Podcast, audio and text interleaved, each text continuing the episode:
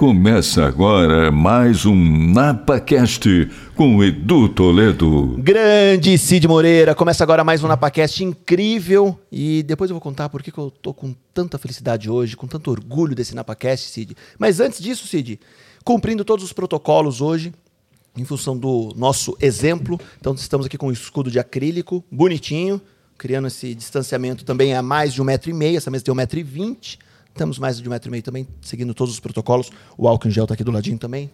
Tudo bonitinho, Cid. Por quê? Por quê, Cid? Edu. Oi. E hoje o papo será com quem, hein? Cid, hoje o papo é com um cara que eu sou fanzaço. Por N motivos, eu vou deixar isso muito explícito na live de hoje, que é com o nosso querido Daniel Maluf, diretor-geral da TE para América do Sul. É um cara fantástico e vocês terão a oportunidade de ouvir muito hoje sobre liderança, Setor da indústria, setor automotivo, carreira, como se tornar um diretor. Você jovem que está nos ouvindo agora, que está pensando na faculdade, e às vezes pensa assim: será que é fácil me tornar um CEO, um diretor-geral, um country manager, enfim, diferente da nomenclatura do cargo, o quanto você deve se preparar para assumir uma cadeira como a posição do Daniel Cid Moreira. Então, salva de palmas para o nosso convidado. Muito bem, tem tudo. Antes do próximo Cid Daniel, obrigado, cara. Eu que agradeço, obrigado, obrigado que... pela oportunidade. Obrigado, é oportunidade minha de aprendizado contigo. Eu sempre aprendo com você, eu sou um fanato e tem algumas coisas que eu falei antes para você que eu não vou conduzir. E tem algumas coisas que eu não falei que eu vou falar. É só para deixar, só para dar o desconforto só. Porque agora é hora do quê, Cid? Hora do merchan, Edu. Hora do merchan, os nossos apoiadores, Cervejaria Bragantina. O Daniel adora uma cerveja, mas nós não vamos beber hoje. É uma segunda-feira, vamos começar de leve, tem uma semana árdua pela frente, mas a Cervejaria Bragantina que nos apoia. Nova Casa Alves, há mais de 80 anos no mercado municipal, mandou hoje um parmesão, um queijinho, umas castanhas, enfim, um milhinho peruano pra gente.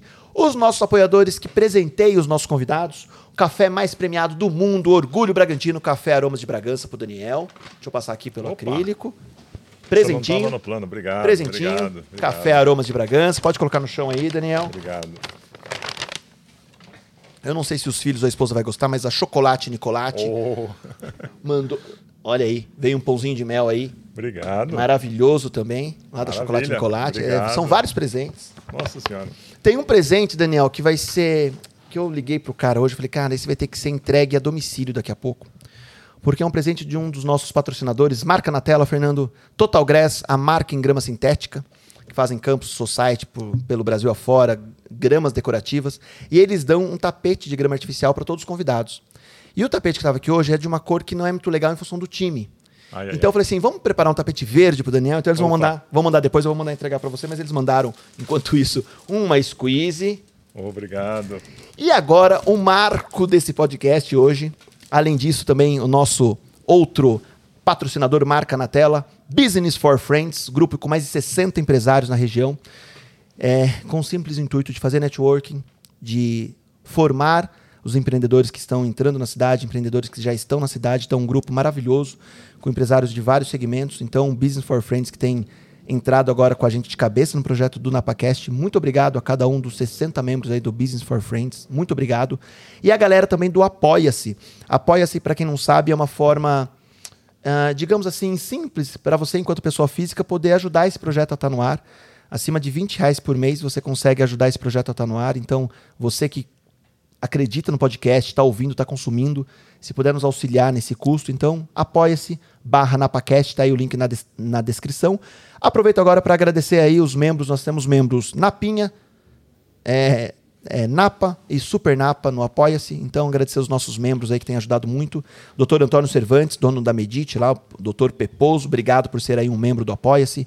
Nosso querido amigo em comum, Diego Carolino, que também é um membro do Apoia-se, está apoiando esse canal. Então, um grande abraço para Diego Carolino, um abração mesmo.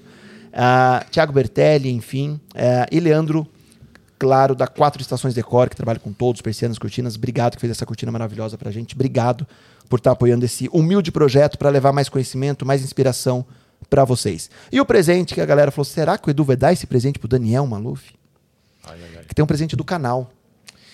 Eu acho que será muito útil, Daniel, mas eu prefiro não fazer bullying porque é sacanagem. Mas é o nosso boné ah, do NapaCast para proteger, para proteger a nossa franja. Ó, ó, ó. Esse eu uso muito, eu uso muito. Afinal de contas, a nossa franja até deve ser cuidada, né, Daniel? O pessoal falou: você vai fazer piada com a franja? Eu falei, o Daniel já faz, imagina nós, né? Mas é isso, cara. Obrigado de estar aqui. Obrigado por se dispor a, nesse tempo tão precioso que é o seu. Eu sei a, a dificuldade que é e, e, a gente tentou algumas vezes em função de férias, pandemia, enfim, mas rolou. E tá sendo um sonho estar falando com você, cara. Não, de verdade agradeço mesmo. pela oportunidade. Sou seu fã também, viu? É, nada. De verdade, Daniel, eu, eu, eu falo que, que você é um cara ímpar na minha vida é, de entender um pouco de carreira, cara. Eu acho que por tudo que eu já circulei de indústria, quando eu olho para um cara igual você, a primeira palavra que me vem quando toda pessoa pergunta da TE, como é a TE, como é prestar serviço para a TE, você conhece a, a, a alta gestão da TE, eu sempre uso uma palavra para definir, que é humanidade. Você tem uma humanidade no trato com as pessoas. Eu sempre brinco, desde a primeira vez que eu entrei, a gente começou a, a prestar um pouco mais de serviço, e não é para sua área, para a empresa onde você atua. É, é tão rico quando eu encontro no corredor com você, você me chama pelo nome, cara. Eu não uso crachá escrito Edu. E aí eu falo, caraca, o Daniel me chamou pelo nome. Então, essa humanidade que você tem na tratativa, cara, é, é ímpar. Que, que, aprendizado. Obrigado de estar aqui. Não, okay. Isso é um pouco da cultura da empresa também. Desde que eu entrei na TR, eu lembro eu estava subindo, entrei como assistente administrativo, estava subindo para o meu primeiro dia com uma, uma pessoa do RH, que eu não me lembro mais o nome, são 23 anos, né? E aí nós cruzamos com um diretor que me cumprimentou, se apresentou, daí ela falou, aqui a cultura é que a diretoria conversa com todo mundo, todo mundo se conhece pelo nome, é uma cultura muito bacana, ela falou. E depois eu percebi que era isso, que era mesmo, isso mesmo, né? Então você acaba vendo que é uma coisa da cultura da empresa, né? A empresa na verdade procura colocar pessoas assim na liderança porque é a cultura que a empresa quer construir, né? Porque é, é muito difícil isso, Daniel. Eu acho que talvez em gerações novas, enfim, talvez algumas pessoas façam diferente. O modelo Google de ser, todo mundo inovador, empreendedor, abraça a árvore, super legal tal. Mas você pega de anos atrás isso já acontece. É o que você falou, é cultura da TE, né? É cultura, cultura, é cultura da empresa. Cultura. Isso é muito bom. Mas o Daniel não chegou lá como diretor, né? Já não. que você disse agora como assistente. É fácil se tornar um diretor, Daniel? Olha, é, eu não tinha a menor ambição de me tornar um diretor. Né? Entrei na TE como assistente administrativo, já era área, formado em engenharia na área de marketing. De marketing. Na área de marketing. E depois de algum tempo na empresa, eu falei, puxa, se eu chegasse numa posição de gerente, seria bom demais, né? Eu olhava assim, pro, na época o nosso vice-presidente tinha até medo de chegar perto para conversar, assim, era aquela distância, né? Uhum. E jamais pensei, jamais pensei que chegaria numa posição dessa. Mas sempre foquei em fazer o meu melhor na posição que eu estava, né? E aí as coisas foram acontecendo como consequência disso, né? Então, é, acho que a gente tem que se dedicar muito para chegar em qualquer coisa na vida, seja na vida profissional, pessoal, tudo requer muita dedicação, né? E acho que se a gente se dedicar bastante, fica um pouco mais fácil, né? Eu lembro uma vez um palestrante falou que ele estava correndo uma maratona quando ele ia concluir a primeira maratona, e o técnico dele falando, vamos, vamos, ele, ele, ele falou, vou conseguir. Ele falou, claro, olha, é possível, é fácil. Falei, é fácil, correr a maratona é fácil. O técnico dele falou, mas como é fácil? É fácil. O difícil é você treinar anos e anos acordando cedo e correndo todo dia. Depois que você tem um condicionamento, correr é fácil, né? Ou acho que foi Magic Johnson que falava: quanto mais eu treino, mais sorte eu tenho no jogo, né? Mas é isso, né? Então é mais ou menos isso. Então a gente dedica, faz com paixão, faz com vontade, faz o nosso melhor. A tendência é que as coisas vão acontecendo como consequência. Se você coloca aquela ambição acima de tudo, antes de você fazer o teu dia a dia, aí talvez não seja né, tão simples. Você pode tropeçar nas coisas pequenas aí, né? Então Acho que fazer bem feito, fazer com, com, com, paixão, fazer com carinho, as coisas acontecem como consequência, né? Fica claro, né? Ô, Daniel, mas, mas engenharia, marketing, engenharia e vendas, o que, que tem a ver? A gente não vê vou rotular, tá? O engenheiro não é o cara centrado, técnico, tal, tal, tal, tal, tal. Aí a gente vê um engenheiro com uma, uma argumentação, uma persuasão, uma forma de falar, uma comunicação. E aí? Então, Isso é um então. diferencial ou, ou, foi nascendo ou você não era assim também? Não era assim também, não. não, não. Era mais, né, tinha mais vergonha. É, fui me tornando sem vergonha ao longo dos anos. Né? Boa. Mas assim, eu fiz engenharia mecânica, né? Era, não tinha facilidade de falar em público, tudo isso. E eu fiz estágio nas áreas de qualidade, produção, qualidade de produção, desenvolvimento de produto, né? E aí morei um tempo fora. Quando eu voltei para o Brasil, eu falei, puxa, vou sair mandando currículo. Na época, eu mandava currículo em papel ainda, né? É. Assim, em 1997. E começando e-mail e tal. E aí teve uma oportunidade para trabalhar em marketing. Eu tinha até preconceito, né? Esse negócio de vendas. Né? Eu era meio preconceituoso com isso, para falar a verdade. E aí eu falei, puxa, legal, conhecer uma área diferente, né? Já conhecia operações, qualidade, desenvolvimento, vou conhecer uma área comercial, fico um ano, dois anos depois, eu vou para uma outra área, volto para engenharia, mas já tenho esse conhecimento mais generalista, né? E aí calhou que eu gostei, né? Gostei de marketing, fui fazer pós em marketing, aí surgiu a oportunidade em vendas, aí acabou totalmente o preconceito, né? Vi que não era bem assim, é uma venda técnica e tal. E aí fui aprendendo a falar em público, aprendendo a fazer apresentações. Na área de marketing eu tinha que fazer apresentações realmente para uma galera grande, né? E aí foi que eu fui perdendo mesmo, perdendo a timidez, e aí tive facilidade para falar em público. Hoje é muito natural. Hoje, hoje é mais natural. Eu falo com uma facilidade tremenda. Mas lá atrás, meu Deus, Deus sabe o que eu estava tremendo ali para encarar o público. Qual a dificuldade, Daniel, de vender no mercado tão competitivo, no mercado tão alto, sem ter essa bagagem em vendas? Qual que é Lógico, você acabou de dizer que você aprendeu, enfim, tal, mas qual a dificuldade disso hoje para quem está nos ouvindo entender também? Olha, é perseverança, né? Acho que principalmente nas áreas de vendas, né? Vendedor, quem trabalha nessa área tem que ser muito, tem que perseverar demais, não pode desistir no primeiro obstáculo, porque surgirão muitos, né? Eu tive um desafio enorme que quando eu fui para vendas, eu fui atender um cliente que era o nosso maior cliente, ele era também o nosso maior concorrente e nós éramos o maior fornecedor deles então, assim, era uma que equação loucura, sem solução. Mas aí, sim, perseverando, perseverando, perseverando, dedicação. Ah, é impossível? Não é impossível. Vamos tentar e você vai, vai, vai, uma hora vai. Né? Uma hora dá certo, né? Nessa época, qual foi a virada que falou assim, opa, peraí, me tornei um, um, um baita executivo em vendas? Que momento foi a virada? Você falou, opa, agora estou mais confiante, agora eu estou mais seguro do que eu estou fazendo? Olha, eu vou dizer que essa confiança, para mim, ela veio mais quando eu fui para outras áreas, né? porque você olhava vendas, falava, legal, estou dominando isso tal, mas nossa, a fábrica é um negócio difícil, um negócio impossível, engenharia, operações é um negócio né, distante, parecia muito, muito complexo. E aí surgiu um desafio de eu sair de vendas depois de 10 anos na empresa e ir para a área de operações, né? começar o negócio de melhoria contínua que eu não entendia bolhufas, né? E eu falei, meu Deus, como é que eu vou encarar um negócio desse? Na época o nosso presidente chamou, falou, não, vamos que você vai conseguir e tal. Aí eu falei, vamos, né? Sair da zona de conforto. Foi a maior mudança na minha carreira num primeiro momento eu falei que loucura que eu fui arrumar para mim, né? Viajar para morava em São Paulo, fiquei cinco anos viajando para Bragança quase todo dia e trabalhar, um negócio que eu não conhecia. Mas aí quando você domina esse outro lado, aí você fala, opa, agora estou entendendo como é que esse quebra-cabeça funciona, como é que uma coisa daqui impacta lá, de lá impacta aqui. É aí que você fala, puxa, legal, agora eu entendo como é que uma empresa funciona, entendo como é que você tem cada coisa que você faz, onde impacta. Isso foi o que eu falei, nossa, me senti assim já um pouco mais seguro, porque você falou, primeiro, né? Não existe desafio impossível. E segundo, é legal você ter essa visão de todo, que eu acho que é uma coisa que eu recomendo demais, né? Quem quer crescer, você falou chegar na diretoria, procure conhecer fora da sua área somente, né? Procure conhecer outras coisas, né? Então, esse até a gente vê muitas vezes grandes presidentes, é, diretores, enfim, oriundos da área comercial. Você passou pela área comercial, mas o que te antecedeu a ser gestor da fábrica não foi a área comercial, então? Não foi. Não foi. Foi melhoria contínua. Foi melhoria contínua. É, foi melhoria contínua. Mas, assim, eu diria que assim, o, quem vem da área comercial tem o conhecimento do cliente e sabe o que o cliente quer. Essa é uma diferença enorme, te ajuda muito, mas não é suficiente. Né? Você tem que buscar outros conhecimentos também. Então, às vezes é comum falar, ah, então o caminho de sucesso é vendas. Eu não acho. Eu acho que é, é uma passagem necessária. Né? Uhum. No passado tinha mais essa coisa de muita gente na liderança só vinha de vendas, Sim. de vendas. Hoje eu diria que é um pouco mais equilibrado. mais equilibrado. As outras áreas ganharam também uma importância com inovação, com a parte de engenharia, toda a parte de qualidade, também com operações. Né?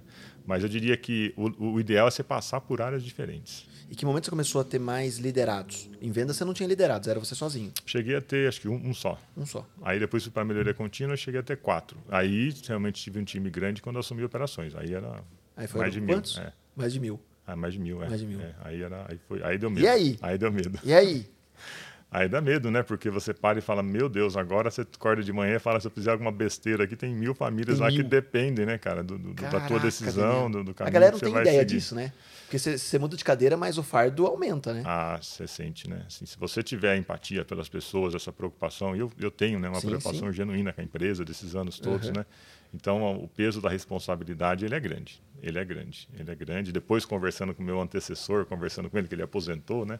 Falei, e aí, como é que tá a vida? Ele fala assim, olha, rapaz, você acordar agora e saber que não tem mais aquelas mil e poucas famílias que dependem de você, tem suas vantagens. Cara, é, é difícil, mais leve, cara. né? É mais leve. As pessoas não entendem. Hoje, hoje o Daniel é, é ou o cargo de diretor de operações é o número um Brasil.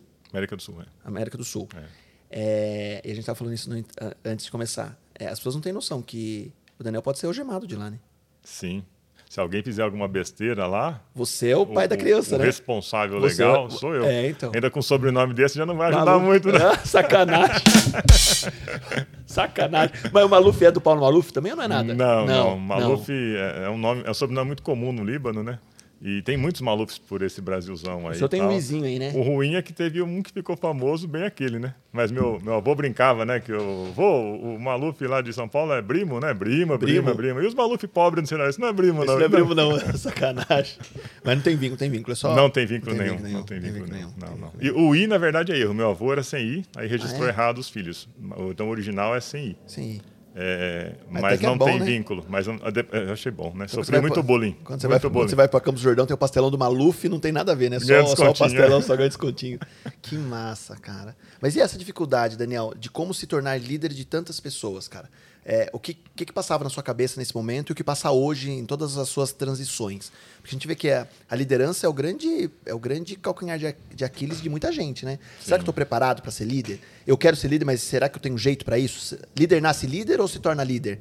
Né? E aí? E aí? E, E aí? aí? Boa pergunta. E aí? Não tem uma resposta, né? Acho que. Eu diria o seguinte, né? É, acho que a liderança é você conseguir unir as pessoas em torno de um objetivo comum, né? Para isso, você tem que ter algumas habilidades de é, comunicação, você tem que passar confiança, as pessoas têm que olhar para você e falar, ele está falando que o caminho é por ali, né? Você tem que convencer as pessoas que o caminho é por ali, que ali é o melhor caminho, ou é um dos melhores caminhos para as pessoas né, seguirem aquele caminho. Né? E aí você tem que estudar, você tem que se capacitar. Então tem um lado de você se qualificar para saber realmente um bom caminho, né? mas tem o lado de você saber também, é, entre aspas, vender, ou entre aspas, né, convencer as pessoas de seguir esse caminho. Né? E aí depois de uns anos que eu comentei que eu saí de vendas, fui para a melhoria contínua, que eu não entendia bulhufas em operações, depois de um tempo, fui falar com, com o então, que era o nosso presidente, falei, puxa, deu certo, graças a Deus está indo bem. Tá? Ele falou, então, é trabalhar. Trabalha que as coisas acontecem, né? Se dedica, né? Que que gradualmente as coisas acontecem. Aí depois ele falou, você, na verdade, a gente viu em você é o perfil de liderança. Né? Então, por mais que não fosse uma área que você tivesse domínio técnico, você ia testar a sua liderança, que era fazer uma transformação dentro da organização, sem ser gerente direto das pessoas, né? Que a área de melhoria contínua você tem que ser, brinca, brinca como um pastor, né? Você tem que ir lá conquistar um fiel por dia para sua causa, né? E, e aí isso vai acontecer. Então é um bom teste, né? Você acaba exercendo a liderança, porque ser líder e ser chefe são coisas bem diferentes, diferentes. né? Normalmente você primeiro se mostra um líder e o que a empresa faz, ela depois dá o cargo para aquelas pessoas que já demonstraram a liderança. Então primeiro você vai exercer a sua liderança. Aí depois o cargo vem como um reconhecimento da empresa por essa liderança. Então eu estou lá na engenharia.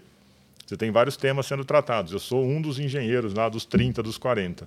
Vai ter, vão, existirão temas em que vai precisar de alguém tomar liderança para resolver as coisas, né? Conforme um engenheiro já vai ou uma engenheira já vai assumindo essa liderança, é, a gente já vai mapeando que é uma pessoa com perfil de liderança. A gente já tem ferramentas para acompanhar isso, fazer planos de sucessão. Essa pessoa já começa a ser mapeada como uma possível é, posição gerencial futura. Então, depois, o que, que você faz? Você oficializa aquilo. Né? A pessoa já é um perfil de líder, já era uma líder da equipe, só vai ter o cargo depois de, de supervisão. Então você acredita que, ou, ou, ou isso foi, foi formalizado, que quando o Daniel sai de vendas e vai para a gerência de melhoria contínua, já era uma estratégia para você depois já alcançar? Sim. Já era uma estratégia. Eu soube depois. Mas depois. sim, já sim. era uma estratégia pensando em te levar para operações. Já era uma estratégia para me preparar para alguma posição futura de, de, de, de liderança mais alta, né? Que é essa lance de você conhecer áreas diferentes, né?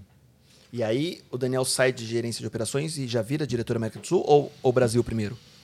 Eu saí Como de que era a nomenclatura? Eu Daniel? fui para gerente de melhoria contínua, de lá eu assumi diretor de operações, que é mais a parte fábrica, qualidade. Depois eu voltei como diretor de vendas de novo, aí depois eu assumi como diretor geral. Geral. É. Caramba. Foi um zigue-zague aí. Foi zigue-zague. Mas é, quando você fala dessa tratativa de falar com as pessoas, é, lógico, a gente está falando da TE, é, que na nossa região é referência para todas as outras empresas, é um benchmark para as outras empresas, em função de realmente as pessoas querem estar lá, as pessoas consideram as das melhores empresas para se trabalhar, existe uma estrutura muito forte.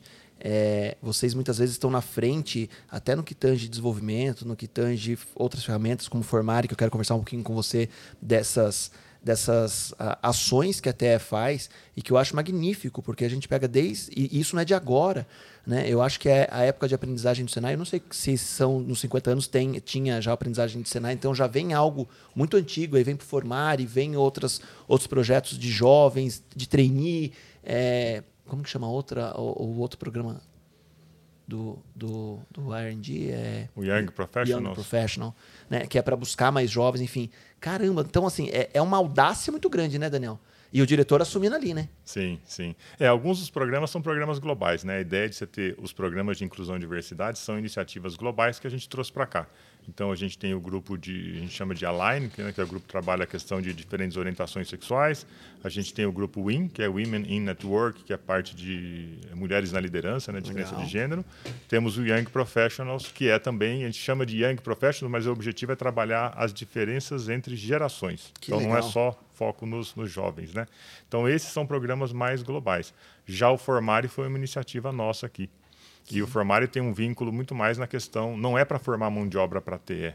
A pessoa fala, ah, a empresa investe que é para formar sua mão de obra, tá? não é. O formário é um programa social, tanto é que toda a grade né, de, de, de, de matérias que é oferecida ela é baseada né, no que a cidade precisa, não no que a TE precisa. O uhum. objetivo é formar para a comunidade. Uhum. Acontece de dar certo de muitos casos ficarem com a gente, ali. mas não é o objetivo principal. Mas hoje, quando você, enquanto líder, vê um jovem entrando no mercado de trabalho, o que, você acredita que seja a maior dificuldade ou barreira que esse jovem tenha comparado na sua geração lá há 25 anos atrás nessa, nessa entrada? Olha, o que, que mudou hoje?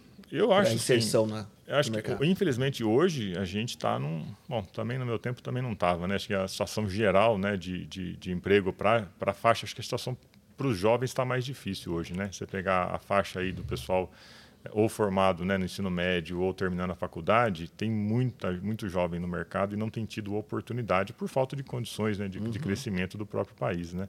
Então, o grande desafio hoje é, é, esse, né? você ter realmente uma oportunidade.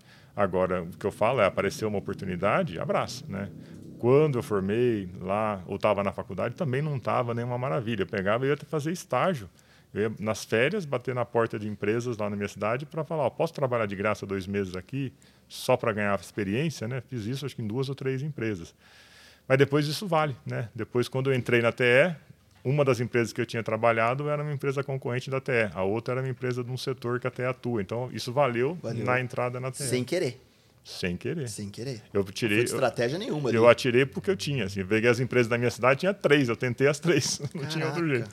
Mas, mas, mas as pessoas têm uma dificuldade de querer arriscar também, né, Daniel? Às sim. vezes já quer pronto, né? Às sim, vezes, sei lá, né? a gente entrevista um jovem, não que isso seja, não podemos generalizar, mas a pessoa está entrando na dificuldade e fala, qual que é a sua ambição? Não, eu quero ser o, quero ter a cadeira do diretor, quero ter a cadeira do presidente. Quanto tempo? Ah, em cinco anos, né? Então, é muito rápido, né? Logicamente, a gente vê grandes ascensões em curto sim, espaço de tempo. Sim, sim. E ok, e ok, que sorte, que bom, que competência, enfim, tal. Mas é difícil, né, Daniel? Ah, acho... sim. Acho que tem a questão... É de estar no lugar certo, na hora certa. É, existe um fator, entre aspas, sorte, né? Alguns chamam de, né, de você ter preparo mais oportunidade, que é sorte, né? Na verdade, isso é uma uhum. equação.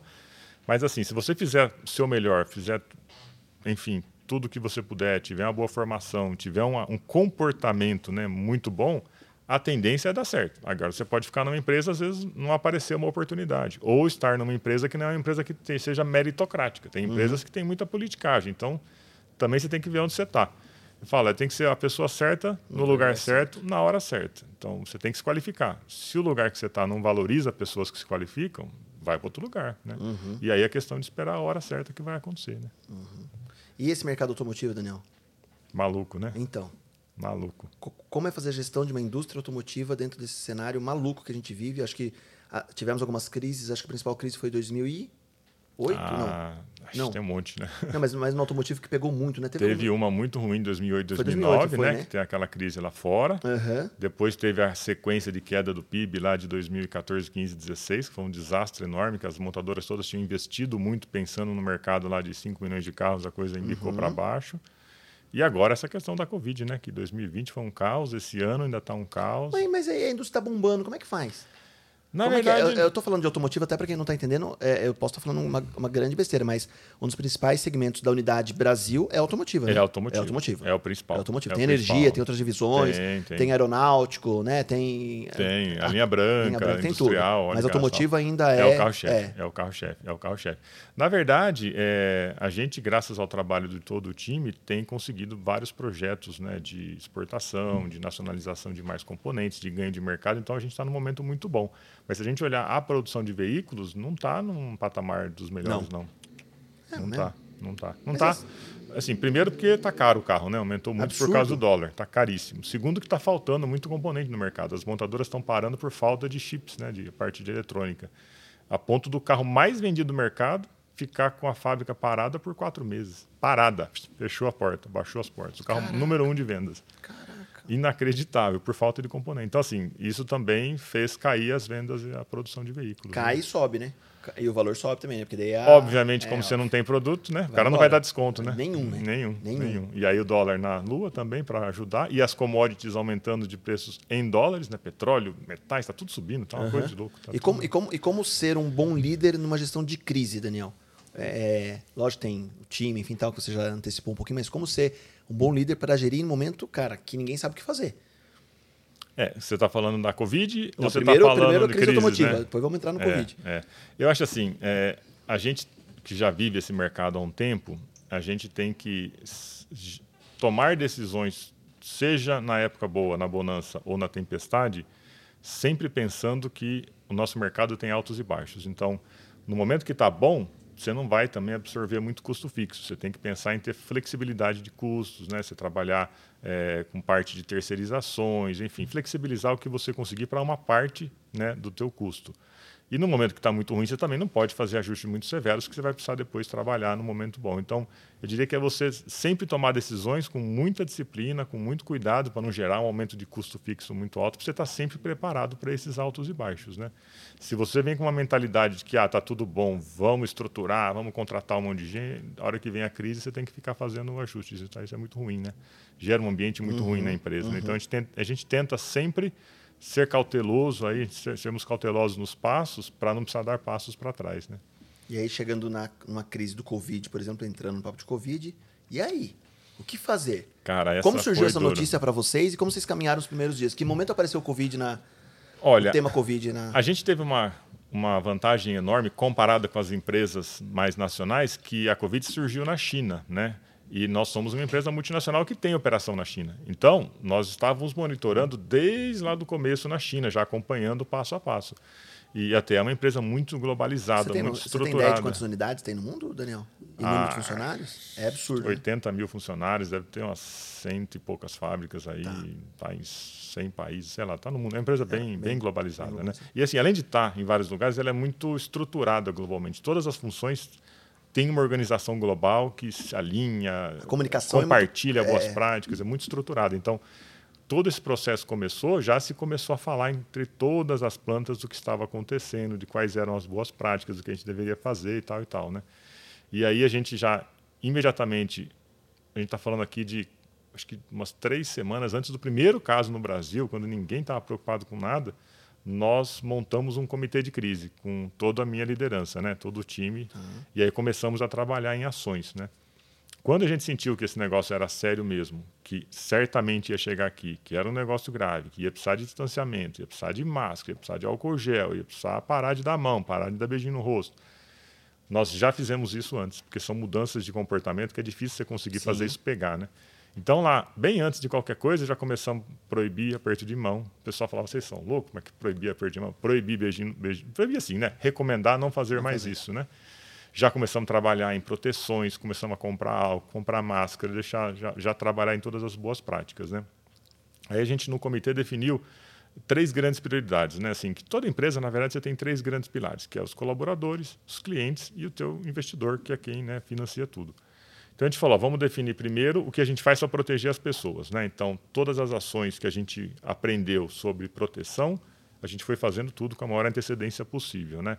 Então, né, enfim, além de álcool gel, todas essas mais conhecidas, a gente dividiu a fábrica em, em, setores diferentes. Então, cada setor entrava por um caminho, batia ponto no relógio, tinha um horário de almoço, esse setor almoçava, higienizava o refeitório todo, vinha outro setor. Para quê? Para que se acontecesse um caso, você não, não deixava isso espalhar para a fábrica. Né? É, então a gente fez, enfim, tudo que a gente tinha de recursos, a gente foi, de conhecimento, a gente foi uhum. fazendo. A empresa globalmente definiu que tudo que era necessário era para fazer, não tinha, tinha investimento, tinha dinheiro para fazer o que precisasse fazer. Né? Aí a gente focou nas pessoas. Depois o próximo passo era proteger o cliente, porque começou com China, que não tirava mais material de lá, não tirava produto, não tirava material, você não conseguia produzir. Então a gente começou a trabalhar todo o time de supply chain para proteger a parte logística, proteger os nossos clientes, ter estoque estratégico e tal. E aí depois tomar ações para proteger o investidor, né? O que a gente precisa fazer na parte de custo, inventário e tal e tal e tal. Mas assim, é, foi um trabalho em time, né, da gente trabalhar e, e decisões difíceis sem saber o caminho saber mesmo, o caminho. né? Foi muito no escuro, né? não tinha referência. Qual exemplo a seguir? Não né? tinha. Nós ainda, de novo, né, tivemos um pouco aí de vantagem por estar tá copiando o que o pessoal estava fazendo lá fora na própria TR. Isso foi um diferencial enorme, né? E aí você tem aquele caminhão de fake news, todo um monte de gente falando que isso não era nada, que era tudo mentira. E, então você tinha que combater o vírus e as mentiras e junto, mentiras. né? Mas é, foi, foi desafiador. Mas assim, não tivemos é, nenhum indício de ter tido contaminação interna. Então isso acho que pelo menos foi um bom, um bom resultado. resultado. Mas vocês continuam adotando as práticas, né? Os testes constantes também. Acho que isso Sim, tem é um difícil, rodízio, né? né? Porque até eu queria pegar esse gancho, Daniel, porque às vezes muitos, eu sei que muitos empresários que estão nos assistindo, inclusive você que está nos assistindo, ouvindo agora, se quiser enviar sua pergunta no chat, fique à vontade para enviar que faremos para o Daniel, inclusive sobre Palmeiras, em breve. Ai, meu Deus. É... Mas a gente vê muitas vezes liderança, empresários com, uma, com um medo de investir na proteção, né? Ou um medo de investir na segurança, né? Medo, eu digo no sentido financeiro, né? Ah, é prejuízo, né? O quanto, o quanto vocês... Eu falo isso porque, uh, não sei se... Até eu falei isso na, na live de vocês, não sei se, esse, se é, é... Como que é? É mito ou verdade? Que eu sempre falo para os meus clientes assim, eu sempre ouvi na Tech a primeira linha é, do planejamento, das metas globais, é a segurança do colaborador e segundo vem lucro. Né? Eu sempre tive isso como retorno das pessoas aqui. Eu falei, é uma empresa que se preocupa muito com a segurança e não mede esforço para proteger o seu funcionário. Eu acho muito louco isso, né, Daniel? Porque as empresas veem isso como gasto, né? E não como, como proteção e que vai trazer um retorno futuro. Como que você, como, como líder, assume isso e vê isso, cara? Olha, é, a gente comentou dos três grandes pilares, né? Os uhum. três grandes clientes, os três grandes, grandes stakeholders de uma organização. É, então é o cliente, é o colaborador e é o investidor. Né? Perfeito. Né? Claro, tem também a comunidade, o meio ambiente, sem sim, dúvida, sim, tudo sim. isso é importante, mas assim, pensando nos três principais são esses, né? E aí existe uma grande discussão sobre como você faz, qual que é a primeira coisa, o mais importante é o financeiro, ou o mais importante é as pessoas, ou o mais importante é o cliente, né? Na verdade, os três são importantes, né? Você não faz, você não conquista clientes sem pessoas, né? Você não tem resultado financeiro sem clientes, sem as pessoas fazendo, né? Então, qual que é o ciclo, né, que a gente deveria pensar como um ciclo virtuoso? E, e, a gente acredita muito que esse ciclo é o seguinte: você tem que focar, a primeira coisa é focar nas pessoas. Tem que ter as, pessoas, as melhores pessoas do mercado, as pessoas devidamente treinadas, qualificadas, nas posições corretas, orientadas, desafiadas, para que elas encantem os clientes. Seja com inovação, com produtos diferenciados, com qualidade, com entrega no prazo, com o que o cliente estiver precisando, atendimento, né, cortesia. Esse cliente encantado, ele vai te dar mais negócio e quando você encanta o cliente, você pode cobrar um preço diferenciado, né? Então você consegue daí conseguir mais faturamento com maior margem. A receita é essa e você aí, aí o investidor está lá rindo à toa porque ele vai ter o retorno financeiro, né? Então assim, é um ciclo. E aí com o retorno financeiro você consegue ter políticas de remuneração, de benefícios, enfim, aí é um uhum. ciclo que se retroalimenta, né? E a gente acredita muito nisso, né? Assim, que, é, que esse é o ciclo, né? Então, para a gente vamos dizer, engajar as pessoas, né, para ter as pessoas realmente motivadas, as pessoas precisam ter uma conexão com a empresa autêntica, de que, puxa, eu quero que esse grupo, né, a empresa, na verdade, o que é? É um grupo de pessoas, né? Uhum. É, eu quero que esse grupo dê certo, né? Então eu vou fazer o meu melhor para esse grupo dar certo. E para esse grupo dar, para a pessoa ter essa conexão de querer autenticamente que, a, que o grupo dê certo, a pessoa tem que se sentir respeitada. A pessoa tem que se identificar com várias coisas que a empresa faz, né? E aí, como é que você vai querer que a pessoa faça isso se você coloca ela para trabalhar numa posição em que ela tem um risco? Ou um risco, uma, uma condição de saúde, né? Uhum. nada para de pé, né? Assim, é, é hipocrisia. Você falar, oh, eu quero que você fique encaixado, isso é importante para mim, ó, vai mexer naquela máquina ali que não, dá, não pode. Então assim, é condição básica, né? Você, você não começa uma conversa séria se você não oferecer condição de trabalho para as pessoas, né? Uhum. E assim, segurança é o que a gente, sem dúvida, é o mais importante, né? A estaca zero, né? Mas assim, hoje tem que ir muito além disso, né? Então quando a gente fala responsabilidade social, ser uma referência em integridade, em compliance, é, inclusão e diversidade, responsabilidade ambiental. Tudo isso, se você não for referência nisso, as pessoas não, não, não, não se identificam com a organização, principalmente os mais jovens, uhum. né, estão cobrando mais isso. Então, assim, para a pessoa ter esse engajamento, a gente brinca que é um engajamento visceral, aquele que coisa, quando a empresa vai mal, a pessoa se sente mal, assim, parece que dói, né? É, você tem que realmente ser uma referência positiva em tudo. A pessoa fala, pô, legal, quero ser parte desse grupo, me identifico e eu quero que isso dê certo. Porque isso dando certo, outras empresas vão se espelhar e esse vai ser o modelo para o mundo todo. Né? E as empresas têm essa função de transformar o mundo para melhor. Né? Cara, mas é muito difícil, Daniel. Não é? Ah, dá trabalho, mas dá não trabalho, é tão difícil. Não é? Você falar aqui, ó, nós, nós, falamos aqui aí a fórmula mágica, né? Agora, óbvio, colocar isso em prática, você precisa de um time muito bom, pessoas engajadas, tal, mas é um caminho que funciona e, e é sustentável, né? Quando você tem isso daí, você não precisa mais ficar cobrando horário, cobrando, sabe, aquela uhum. coisa autoritária, aquela coisa natural, né? A pessoa faz porque ela quer que a empresa dê, dê certo, entendeu? Isso é, aí é uma relação que assim, você sai daquela questão de autoridade para a liderança por engajamento, né? E aí é um mundo perfeito, que as coisas andam, né? Fluem. Né? Fluem. Cara, mas é, dentro dessa troca de gerações, pegando até a, a própria TE, eu vou usar isso como referência, até para quem está nos ouvindo, porque como eu, eu, eu, eu conheço bem vocês lá também. Eu acho que isso é, é um grande exemplo para os empresários que estão ouvindo também, porque vocês têm todas as gerações possíveis e inimagináveis lá dentro. Né? E como é fazer gestão de todas as gerações totalmente distintas. Né? As pessoas que querem dar é, geração X, Y, Z, Alpha, é, Baby Boom, é, geração YouTuber, geração sei lá o que vai vir agora. Cara, são uma porrada de geração e você tem que gerir todos, é, nivela por baixo, nivela por cima, faz uma gestão de acordo com cada geração. Qual que é a sua estratégia enquanto líder, Daniel, para falar? Porque você tem os seus líderes abaixo de vocês e também de todas as gerações possíveis, né? Você tem um líder mais jovem, tem mais velho, mais conservador, o cara com 40 anos de TE, outro com 30, outro fazendo 50, enfim. Você tem uma galera assim, como fazer uma boa gestão nessas gerações totalmente com carências diferentes, anseios diferentes, cobranças diferentes, como gerir bem nessa época? É, eu diria assim, a primeira coisa é você olhar isso como uma coisa maravilhosa, como valor para a empresa, né? Quando você tem pessoas de diferentes gerações, diferentes etnias, diferentes nacionalidades, de gênero, orientações sexuais diferentes, enfim, cada pessoa traz uma perspectiva diferente, né? Então, primeiro, isso é uma coisa que é uma riqueza. Então, a gente tem que estar convencido, a gente, a liderança, toda a organização, que isso é maravilhoso, né? Isso é fantástico. É esse ambiente né, diverso e inclusivo, né? Perfeito. Agora, como você fazer para atender as demandas? Acho que esse é o ponto, Sim. né? As gerações têm demandas diferentes. E assim, eu sou de uma geração. Eu posso dizer que eu tento entender as gerações mais jovens ou as gerações jovens há mais tempo, mas eu vou tentar. Eu não vou entender isso a fundo, né? E aí que vem esses grupos, né? Que são o que a gente chama dos ERGs, né? Employee Resource Groups, que seriam grupos de afinidade, né? E a gente cria esses grupos que cada grupo tem um tema em que eles vão buscar referência, eles vão discutir entre eles e elas para achar quais são as, as, boas práticas e esses grupos trazem para a gente sugestões de como a gente muda o nosso modelo de benefício, de gestão e tudo uhum. mais. Então, por exemplo, tem um grupo lá que tra trabalha a questão de diferentes orientações sexuais. Esse grupo quer trabalhar que os benefícios, por exemplo, tenha plano de saúde para cônjuge do mesmo sexo, que tenha cirurgia, plano de saúde cubra a cirurgia disso, daquilo. Né? Legal, eles trazem. Eu nunca imaginei que o pessoal ia trazer coisas desse tipo, porque não, não uhum. parei para pensar uhum. nisso. Mas são coisas simples.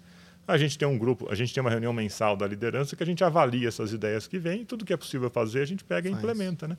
Então assim, é dar espaço para esses grupos trazerem esses temas, assim, você não precisa e é, e é fantástico quando você abre esses espaços, né, você acompanha de uhum. vez em quando é, o pessoal vai, voa longe, é uma voa. coisa maravilhosa. Você não precisa assim. Você, você, eu falo que o líder não precisa fazer muito, é só não atrapalhar. Só não atrapalhar. Já a coisa vai sozinha. Nós trouxemos um, um grande cara aqui, Daniel, queria dividir isso com você, ver o que você acha, que é o Douglas Gonçalves. O Douglas é fundador da igreja de, é, Jesuscope. É uma igreja para jovem, enfim, tal. Super legal, porque eu falo que ele, ele é o cara que vai de bonezão, de moletom e tal. E ele fala muito de liderança, é um psicólogo. E ele falou que o grande segredo da, de uma boa liderança hoje, o melhor estilo de liderança é o líder inútil. Se o líder se torna inútil, ele é um bom líder. Sim. Se não precisam dele. Sim. Né? Assim, a toda decisão se não passar na minha mão, não. sim, Saiu né? de férias para tudo. para né? tudo, né? Co- como que você, enquanto líder, vê essa, essa frase, o líder bom é o líder inútil? Mas não tem a menor dúvida, assim, não só líder, né? A gente tem até áreas da empresa, né? Eu brincava quando a gente era é, um grupo de melhoria contínua, né? Que estava implementando a metodologia Lean, Six Sigma e tal. Eu falava, qual que é o nosso objetivo principal? O pessoal, ah, atingir isso, atingir... Não, não, nosso objetivo principal é não precisar existir mais, né? Só. Como assim, né? Qualidade, né? Um departamento de qualidade. Qual que é o objetivo máximo do departamento de qualidade? É falar, não, não precisamos mais ter. É qualidade. Acabou. Todo mundo faz com qualidade. Segurança. Qual que é o objetivo máximo de um time de segurança? Não precisa mais. Não precisa mais ter. O time, todo mundo trabalha com segurança. Esse é o, né?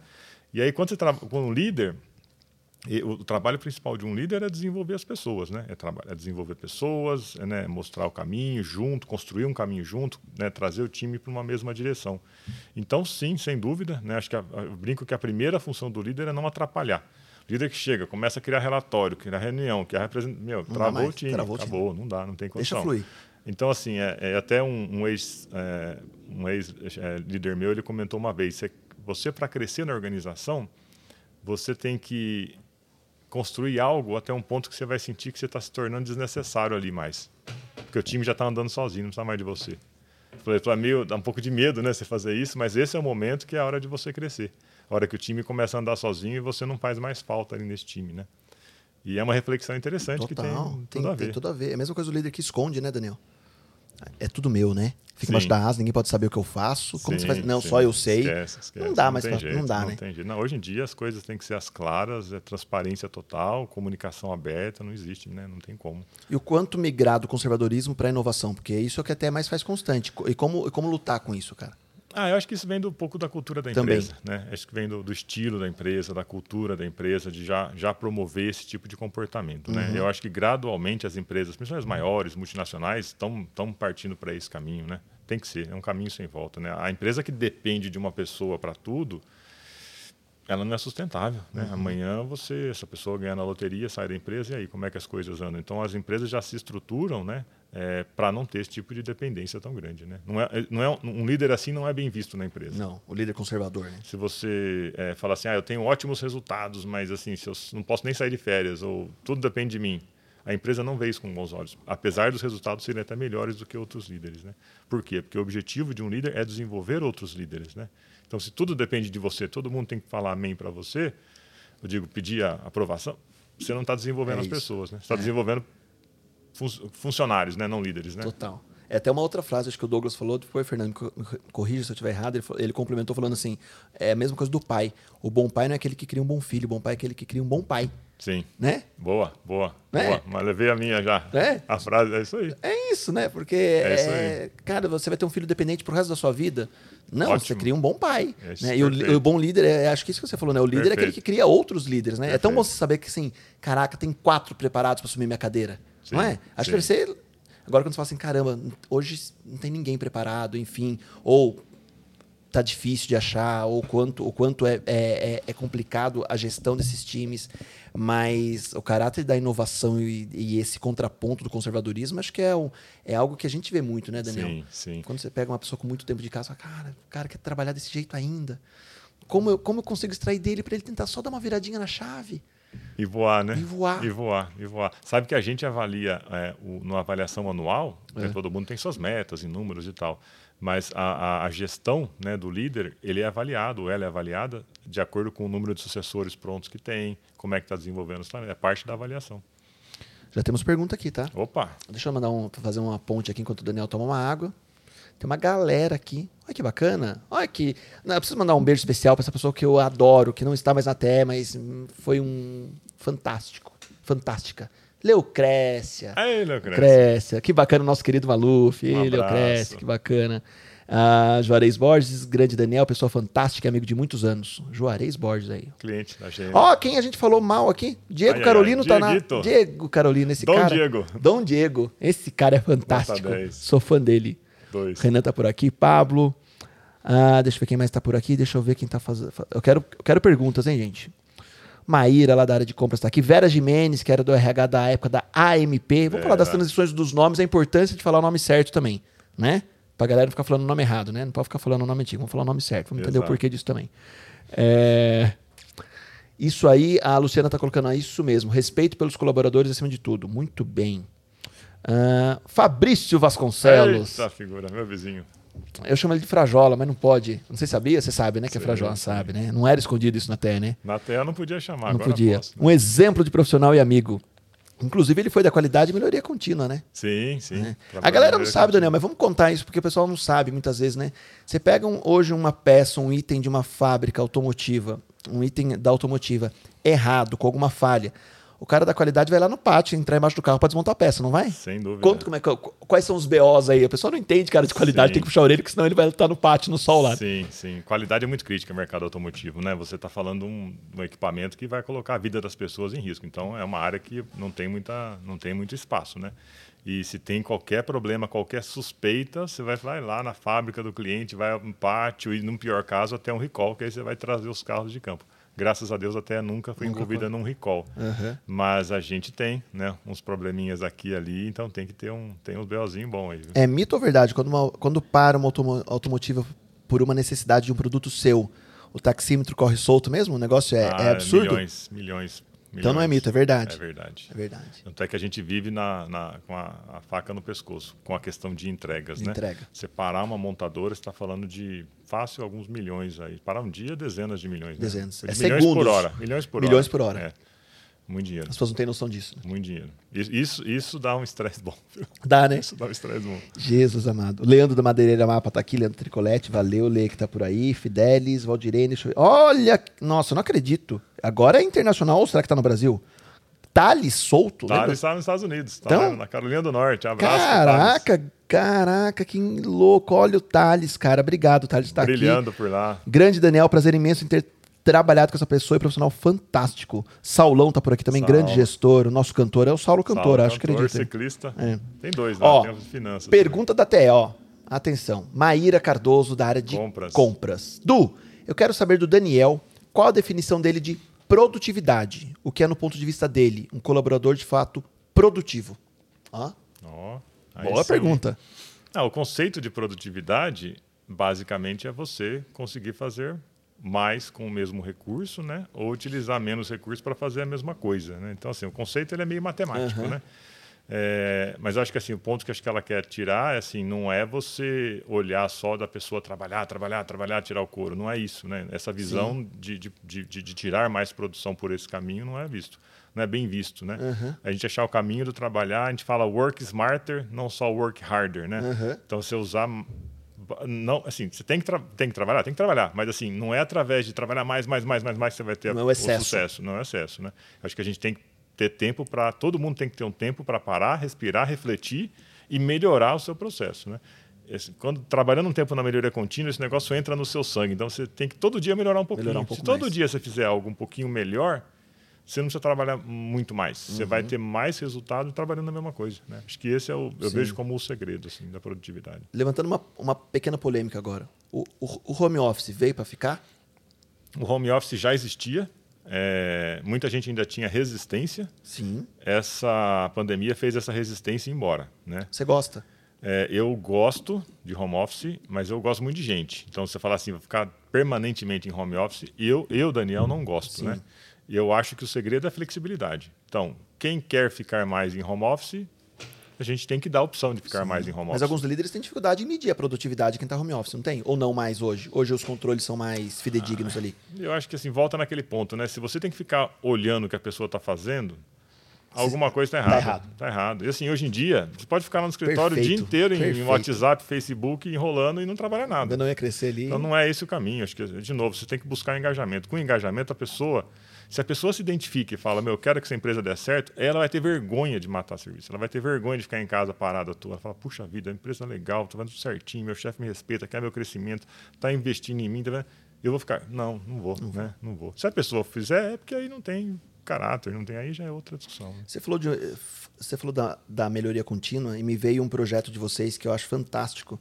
E eu acho que para os empresários, para os líderes que estão assistindo também, né, é que era o ECE, né? O ECD expectativa do cliente. Era isso, não era? Sim, é, Era o ECE, a gente né? chama de Extraordinary Customer Experience. Que é uma isso, né? experiência Extraordinária extraordinária ao do cliente. cliente. Isso. Como hoje, dentro de qualquer mercado, você entende que você pode ceder a expectativa do seu cliente, Daniel? Como ceder? É, assim, esse, na verdade, toda essa, essa, essa iniciativa que foi uhum. criada dentro da TEC, que a gente chama de ECE, né, ela tem o conceito de você mudar a postura das pessoas, né?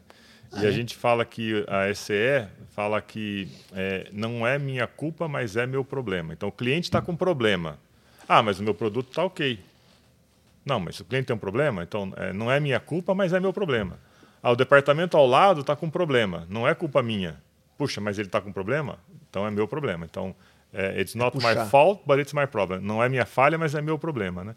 Que é esse conceito de você buscar resolver o problema, de você buscar essa atitude proativa de ajudar o cliente, seja o cliente externo, seja o cliente interno, independente se, se o produto está dentro do desenho, está fora do desenho, está certo, está errado, se não uhum. funciona, se não funciona.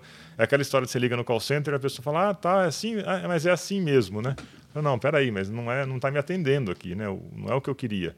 É, então, é, é mudar, é, é, gerar essa atitude, né? Então, e aí a empresa criou isso, que achei que foi uma iniciativa legal, e tem um sistema todo de reconhecimento interno. Então, você pode, quando alguém excede suas expectativas, você pode entrar no sistema escrever uma ICI para essa pessoa vai para o gestor dela entregar para a pessoa um certificado dizendo, ó, fulano fez um trabalho excepcional, excedeu tal. E aí o pessoal fica pregando os, os certificados no, na mesa tal, tem aquele orgulho de receber vários, né?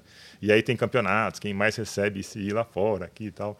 Então é, uma, é, uma, é um fator de mudança de cultura, de comportamento que é bem legal. Você, Funciona no, bem. você no seu cotidiano, que momento já excederam sua expectativa? Fala, putz, tive uma experiência legal no hotel, no restaurante, enfim, só para só as pessoas entenderem de uma forma mais simplista. Ah, eu acho que é aquela situação, e assim, é interessante porque geralmente você vai lembrar de um bom serviço quando algo deu errado. Né? Então você fala é assim, ah, deu um problema no meu voo perdi o voo. Pô, o pessoal foi lá, te atendeu, deu outra passagem, arrumou hotel, te levou pro hotel. Tá, meu, você tá ferrado, você perdeu o voo. Mas, puxa, você lembra como uma experiência positiva. Por quê? A, pessoa, a empresa né, fez algo diferente. Né? Uhum. Então, acho que é nesses momentos que a empresa tem a, essa oportunidade. E com um cliente, na área que a gente trabalha, área técnica, tem um problema de qualidade. Meu, tá lá, você falou, serviço no pátio, os caras indo no fim de semana eu viro pro cara e falo, ah, cara, vai lá, não é meu não, porque o, o produto está dentro do desenho, né? Falo, Puxa, não, vamos lá, estamos juntos até o fim. E depois o cliente vem e fala: Puxa, teu time fantástico, o pessoal foi atrás, resolveu, é mesmo não né? sendo o problema de vocês. Isso é uma postura profissional tal. Não tem preço, né? Aí é coração. Isso, é, isso aí isso é, é o ápice, isso é bom demais. Vamos lá. Nossa, tem uma galera boa na live hoje. Tô, tô impressionado aqui. Olha aí, o Gustavo Coelho, que é gestor da Santer, acho que é supply chain, gestor do gerente. O Gustavo tá quase diretor da Santer se não comprar Santer. Edu, por favor, questione o Daniel qual a maior dificuldade na gestão de uma empresa como a TE desafio da instabilidade política ou flutuações dos preços dos commodities? Pergunta boa, hein? Ai, ai, ai. Pergunta boa, hein? Bom, é, a gente brinca que a gente vai conversar sobre é, como estão as coisas em todas as subsidiárias do mundo, né? Então, quando vem o cara dos Estados Unidos vai falar, ele vai falar de como é que está o mercado, né? Vem o cara da Alemanha e vai falar como é que está o mercado. Vem o cara do Japão e vai falar do mercado, da tecnologia do carro. A gente tem que chegar e falar, primeiro explicar a política. Para da política explicar a economia. Aí da economia você consegue explicar o mercado, porque tudo começa na bagunça que vem toda, né? Isso não é de agora, é de décadas, né? Então, isso é muito ruim, né? Isso é muito ruim para a gente gerir, né? Porque você tem uma volatilidade, uma, desnecessária, né? muito barulho, muita bagunça, dólar sobe, desce, risco disso sobe, confiança sobe, desce. Ah, de graça, né? é ruim para gerir essa variação toda, ficar explicando esses números, né? mas também é ruim para o país, porque o investidor, a primeira coisa que ele quer para investir, ah, não é mais, se é mais barato ou se é mais caro, é qual que é a estabilidade do lugar. Né? Eu ouvi presidente de montadora falando numa conversa assim não pública que tentou trazer investimentos de engenharia para essa montadora aqui, mostrou que o custo do engenheiro nosso era mais barato do que o custo de engenheiros na Ásia, quando você olhava o custo, né? E o pessoal lá de fora falou, ó, tá legal, é mais barato sim, cara, mas aí eu boto daqui a pouco o dólar vira de ponta cabeça, isso sobe, isso desce, não, não quero isso. Não quero viver essa instabilidade, né? Então, assim, a gente sofre, né? Sofre, perde o restinho dos cabelos que não tem, Pouco, branqueia os cavanhaques, né? É, então é, é, é, um, é, um, é um desgaste desnecessário, um nível de estresse muito alto desnecessário. É, e mas para o país é pior ainda, porque é, não atrai investimento. Né? Então, assim, o investidor quer estabilidade, sabe? Estabilidade. Precisa de previsibilidade. Alguém que sente a bunda na cadeira para trabalhar e foque realmente uhum. em resolver problemas para pavimentar o futuro, né? Sem volatilidade. Dentro das questões das não não política, mas leis, carga tributária, as próprias leis trabalhistas, enfim, tudo que que nos cerca e que muitas vezes nos barra de crescimento. Né? O como, como você consegue provar isso hoje para os investidores de fora, é, de, na sua posição hoje, de continuarem acreditando no Brasil e da TE continuar permanecendo nesses 50 anos, como falar daqui a pouco de 50 anos da no Brasil, continuar investindo continuar querendo crescer, porque é difícil, né, Daniel? Hoje, você explicar toda a carga tributária hoje para o pessoal lá fora é um negócio absurdo. Como o cara acreditar que ainda vale a pena fazer um produto no Brasil? Sim. Não vale a pena trazer importado. Olha, é, o Brasil só atrapalha. Né? Você fala assim, sistema tributário, sistema político, sistema trabalhista, as regras, isso rema totalmente contra. contra. Então, quando você pega a lista de países em que a empresa vai investir, o Brasil vai lá para baixo. Não tem atratividade em nenhuma, em função de fatores externos. Né? Externos. É, a gente está crescendo bastante graças aí ao trabalho do time, porque nós temos um time, volta no ponto dos 50 anos, temos uma organização madura, que consegue trabalhar bem e, ao fazer esse bom trabalho, projeta a gente lá fora e faz com que a gente consiga esses investimentos. Então, se nós estamos crescendo, o que a gente está crescendo em exportação é mérito do nosso time que está fazendo um bom trabalho lá com segurança, qualidade, entregas, uhum. né? E aí facilita para a gente ir lá com a maletinha vender para trazer projetos para cá, né? Então, o Brasil atrapalha, mas o time ajuda. Então, acho que e aí é um bom exemplo também de perseverar, que é muito mais fácil a gente sentar e ficar reclamando do governo, reclamando sim, sim. de ou falar, não, vamos fazer o nosso melhor e vamos batalhar item a item para trazer produção para a gente aqui e conseguir crescer a exportação. Então acho que é mais ou menos isso, né? Acho que o, o mérito do que está dando certo é muito do time, do time. porque pelo país é, é vergonha atrás de vergonha. Mas dentro dos países que você já passou e você já circulou, uh, o brasileiro, a questão da criatividade, da força, enfim, da garra, isso, isso é real mesmo? É real. É real. É real. Assim, o brasileiro ele, é, ele persevera muito, trabalha muito. Ah, que brasileiro não gosta. Mentira. Mentira. Trabalha mais que todo mundo. A gente trabalha mais que todo mundo. A gente trabalha muito para fazer coisas que são besteiras de governo, burocracias que seriam desnecessárias em outros países. Né? Então, o brasileiro é muito criativo, é muito trabalhador, poderia ser um pouco mais disciplinado, né? seguir um pouco, às vezes, as regras. Então, às vezes, uhum. quer inventar, nessa ânsia de ser criativo, às vezes quer inventar uma coisa diferente do que está no padrão por sua conta. Então, esse cuidado tem que tomar. Mas, no geral, o brasileiro trabalha muito, muito, muito mais que. Não vou falar nomes de países Sim. aqui, porque é politicamente é, incorreto, é chefe pode estar tá ouvindo. É, chefe pode estar tá ouvindo. Né? Mas trabalha muito mais, muito mais. Show. Muito mais. Show. Vamos lá, tem mais aqui, ó. Ricardo Thompson tá aqui, grande líder. Ricardo. Rafael Pierre, grande Daniel, te admiro muito, meu amigo. Você está devendo uma visita na minha cutelaria. Rafael. Meu vizinho. Vizinho aqui, falou que. Ele falou, manda um abraço pro Du, não mandei ainda. É, é o cara das facas. É, esse tem que é. tratar bem. Esse tem. Ó, vamos lá. É, Kelly Poleto tá perguntando assim, ó. Minha vizinha. É mesmo? É. Olha aí, olha, olha a quadrilha. Qual sua principal orientação para os jovens que estão iniciando no mercado de trabalho hoje? Se qualifique bastante, abrace a oportunidade que você tiver, procure ter oportunidades em áreas diferentes e trabalhe não só a parte técnica, mas também comportamental, né? Como é que você se desenvolve na parte de inteligência emocional. Então, assim, acho que é, é conhecer coisas diferentes, se qualificar e também ter a parte comportamental, porque a gente tem até a frase famosa, né?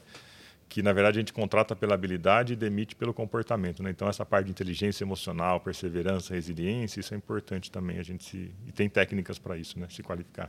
Como que vocês seguraram essa juventude na pandemia? Para a galera continuar com vocês, abraçando a causa e vamos trabalhar. É uma questão emocional e comportamental pesada. Sim, sim. Mais do que reconhecimento. As pessoas às vezes estão muito atreladas a reconhecimento financeiro, mas nem sempre é, né, Daniel? Não é sempre. Assim, não podemos ser hipócritas. Dinheiro é importante, ponto. Sim, ponto. É suficiente? Não. não. Você não pode pagar menos do que é o normal. Você não pode ter. E não um, quer dizer né? que você pagou mais, você vai ter mais resultado mas também. Mas não quer dizer que você pagando mais, você vai ter mais resultado. Mas Eu acho que assim, a gente tem uma relação com a empresa com a organização, que é uma relação muito mais complexa do que um contra-cheque. Né? Então, tem que ter a parte financeira, a empresa tem que ter. Né? Tem que ser competitiva e tem que ter bom, um pacote bom, um pacote flexível que atenda o que as pessoas querem, que é valor para a pessoa aquilo. Mas a relação vai muito além. Né? As pessoas têm uma conexão de propósito. Né? Eu falo assim, eu não quero é, acordar cedo para ir trabalhar numa empresa que está fazendo algo que não é um, construir um mundo melhor para alguma coisa. Né? Então, É, enfim, você vai trabalhar numa empresa que faz produtos que faz mal para a saúde das pessoas. Você vai trabalhar numa empresa que faz produto que, sei lá, pessoas, né, oh, desculpa, Imagina. morrem, não sei o quê. Então, assim, as pessoas querem construir um propósito melhor. Né? E a gente trabalha muito essa questão e a gente, graças a Deus, está numa empresa que está toda conectada a essa questão de sustentabilidade, diminuição de emissões, segurança veicular. Então, a gente também reforça muito isso. Né? Você está vindo aqui não é para fazer uma pecinha, é para fazer um futuro mais sustentável, mais conectado, mais seguro, mais produtivo. Então, essa conexão é muito importante. E aí, entra primeiro né, o propósito, mas também a transparência, a comunicação. Então, você falou na pandemia, segurar essa turma tal, foi muita comunicação. Transparência, falando a verdade sempre, falar, ó, isso aqui a gente sabe, vai fazer isso. Isso aqui a gente não sabe, estamos tentando descobrir o caminho. E a hora que você abre o coração e fala que você não sabe, pessoa fala, ah, então ele é um cara fraco. Não, pelo contrário, você está falando a verdade. E a pessoa fala, não, puxa, ele está É falando digno, a verdade. né? Ele É poderia honesto, falar né? que sabe e não sabe, né? E aí a gente vai junto, caminhando junto, né? Então é um time, né? Show. Vamos lá. Galerinha que tá assistindo a live, tô vendo um monte de gente que nunca veio no NapaCast. Então, para você permanecer no NapaCast, você clica nesse botãozinho escrito inscreva-se, inscrever-se e no joinha que vai nos ajudar muito. Vamos ver se isso vai acontecer. Então, inscreva-se. Tem mais pergunta aqui. Deixa eu achar aqui que eu já me perdi. Tem uma pergunta aqui da, da Cláudia Godoy que eu vou deixar mais pro final, tá? É uma pergunta que tem a ver com malas. Ai, ai, ai. Ai, ai, ai. Deixa eu ver aqui. Pera que eu me perdi aqui. Caramba, eu me perdi. Ah, Deixa eu achar aqui, deixa eu achar aqui. Aqui. Marcelão Oliveira. Du, anos atrás, quando entrei na TE em um dos Tom House, é isso? É, a gente Tom faz House. sessões de Tom comunicação House. que a gente faz Tom com o House. time. O Maluf falou algo que nunca esqueci e trago até hoje, sobre as fases de aprendizagem e a busca pela competência inconsciente. Será que ele se lembra? Gostaria de ouvir mais uma vez esse conceito, pois vale muito a pena em nossas vidas. Deixa eu, lembra se eu conceito? lembrar. Deixa eu buscar nos arcabouços, mas lembro sim, lembro sim. Busca aí no HD. É, isso quando a gente falava muito de a parte de inclusão e diversidade, né? Que a gente tem fases diferentes disso. Então, por exemplo, você tem pessoa que às vezes faz uma piada sobre uma minoria, sobre, né? Numa inocência que nem sabe o mal que está fazendo, né? Nem, nem sabe a dor que está causando em outra pessoa, né? É, então a gente, eu, eu tinha lido isso e eu compartilhei com o time, acho que fazia muito sentido, né? É, quando você está buscando essa evolução, né, de, de ser uma pessoa mais inclusiva, de entender um pouco mais as diferenças, um autor que eu li lá colocou quatro fases, né? A primeira, você é inconscientemente incompetente. Você faz e fala besteira, mas nem sabe o que você está falando, as M que você está falando, né? Que é esse cara fazer brincadeira, piada de diferentes etnias, piada se a pessoa é homossexual, aquelas, né? Mas faz rindo, achando que está tudo bem, né? Nem tem noção da besteira. Aí você começa a ler um pouco sobre o tema, conhecer outras pessoas. Aí você fala, ixi, estou fazendo besteira, né? Aí você fica- passa a ficar conscientemente incompetente. Então você fala, estou vendo que eu estou fazendo errado, estou fazendo besteira. Aí passa o tempo, você começa a se disciplinar mais. Aí você começa a se cuidar o que você fala, medir suas palavras, né? respeitar, entender, aprender. Você começa a ficar conscientemente competente, ou seja, você fica se disciplinando para fazer a coisa certa. E aí vai chegar um ponto em que você está treinado, aquilo passou a ser o seu novo normal. Ali você vai ficar inconscientemente competente. Você não precisa mais refletir, não precisa mais ficar É se natural. policiando. É o seu natural.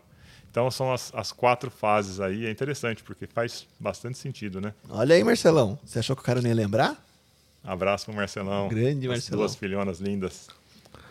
Ó, ah, vou ter que falar assim porque é, é, é importante. A minha irmã trabalhou há muitos anos, na área de custos. Na época, não sei de quem. Acho que eu não sei quem é sua irmã. Vanderly. Sabe? Vanderly, sua irmã? É. Sabia não. Não sabia? Não sabia. Caraca, Vanderly trabalhou acho que uns 10, 12... não, eu sabia que ela trabalhou lá, mas não sabia É, que sua trabalhou uma porrada. não sabia, não. É. E o meu cunhado trabalhou no RH na época do Zorneta, da MP, lá em 1900 Guaraná em Rolha. Não vou falar Quem da é idade esse? dele. Ronaldo Silva. Lembro do Ronaldo era de Folha. Se não me engano, é isso mesmo, né, Ronaldo? Era DP, era o Ronaldo, Mauricião, a, tinha a Vera, tinha uma galera lá. A minha irmã tá perguntando o seguinte: é uma pergunta meio específica, né? Vamos ver se o Daniel se faz parte ou não. Como dosar o nível de estoque com a demanda de vendas, diante das variáveis de câmbio, falta de commodities, etc. Boa pergunta. Se ela souber, fala pra me contar. Boa! Não, tá brincando. tá Cara, um caos. tá um caos isso, né, cara? A logística está, desde outubro do ano passado, um caos maluco, assim, maluco. Tá insano. A gente, a gente reforçou o time de supply chain, aumentamos 50% a equipe. Mesmo assim, tá uma sobrecarga. Aliás, meu agradecimento a todo o time lá que está fazendo um trabalho fantástico, que não está simples, não. Está um caos. Está faltando tudo, está uma loucura. Então a gente está trabalhando intencionalmente tentando deixar os estoques altos para tentar proteger o cliente, mas está faltando tudo, está uma loucura. E viu?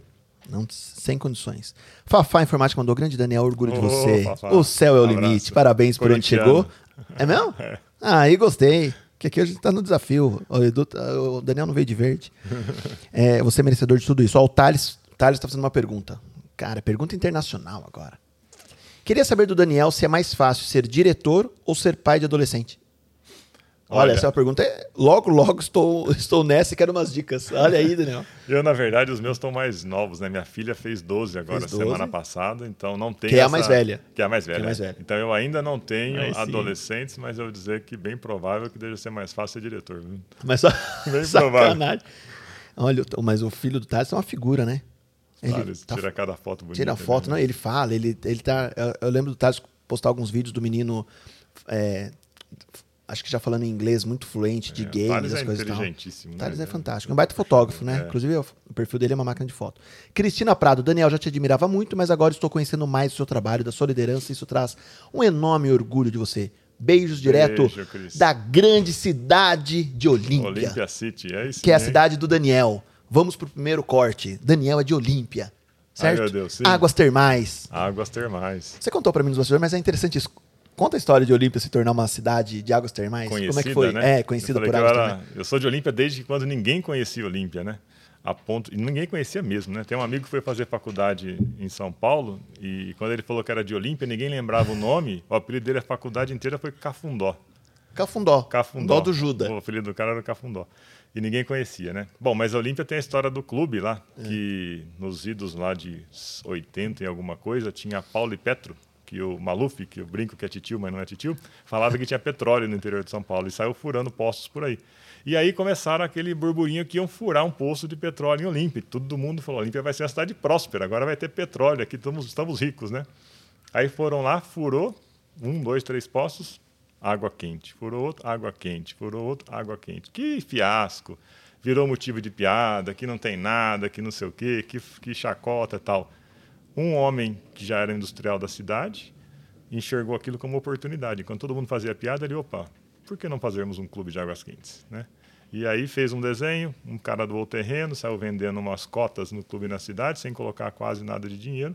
Hoje virou um dos cinco maiores clubes do mundo. Olha aí. Do mundo, uma potência. A cidade hoje está muito mais rica e próspera do que se tivesse achado petróleo. Aliás, é um bom exemplo da gente olhar. Às vezes a gente vai pensando no modelo mental tradicional, aquilo era um fiasco. O cara pensou diferente, virou maior oportunidade da cidade. Hoje é uma cidade próspera, com investimentos de bilhões. Inaugurou agora, acho que um hotel, acho que o maior hotel de número de quartos do Brasil. Acho que tem mil quartos. Abriram essa semana, estava até o governador Dória lá. Negócio de louco. Caraca, Negócio de louco. Eu vou lá, não conheço mais a cidade. Não É uma coisa de louco. Um cara diferente, pensou diferente. E o pensar diferente nesse mundo é o mais difícil, né, Daniel? Inovar. Inovar. Inovar. Enxergou na frente, né? Enxergou a tendência do turismo, enxergou. Estava num local lá, num lugar quente pra caramba, não tinha clubes bons, piscinas e tal, longe da praia, virou um polo gigantesco. Gigantesco. Gigantesco. Daniel, 50 anos até no Brasil. O que que marca, o que que esse número traz pra você nesse momento da sua vida agora que você está vivendo? Olha, é 50 anos, né? 50 anos 50 são anos. 50 anos, né? Eu vou fazer 48, né? Vou fazer 24 de TE ainda no final do ano. Então é uma, é uma história muito longa, né? Acho que o fato de você estar numa organização há tanto tempo, uma organização que vem dando certo há tantos anos, né?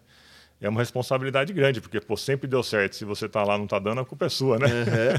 Mas é uma, é, uma, é uma marca muito, muito importante para a gente, né? O que a gente vai sentir falta é não poder fazer uma baita de uma festa bem nesse ano, né? Que a gente queria fazer uma festança mesmo de arromba. Mas, enfim, é, temos que ficar aí usando a criatividade para comemorar Uhum. de outras maneiras. Né? Vamos ver até o fim do ano como é que as coisas vão. Quem sabe a gente não faz alguma coisa, né? Nesse, nesse período dos 50 anos, há alguns mitos e verdades, né? Eu tô falando porque é, é só para É o que dizem, é o que dizem, as pessoas entendendo. Era MP, aí virou Taiko, aí virou TE.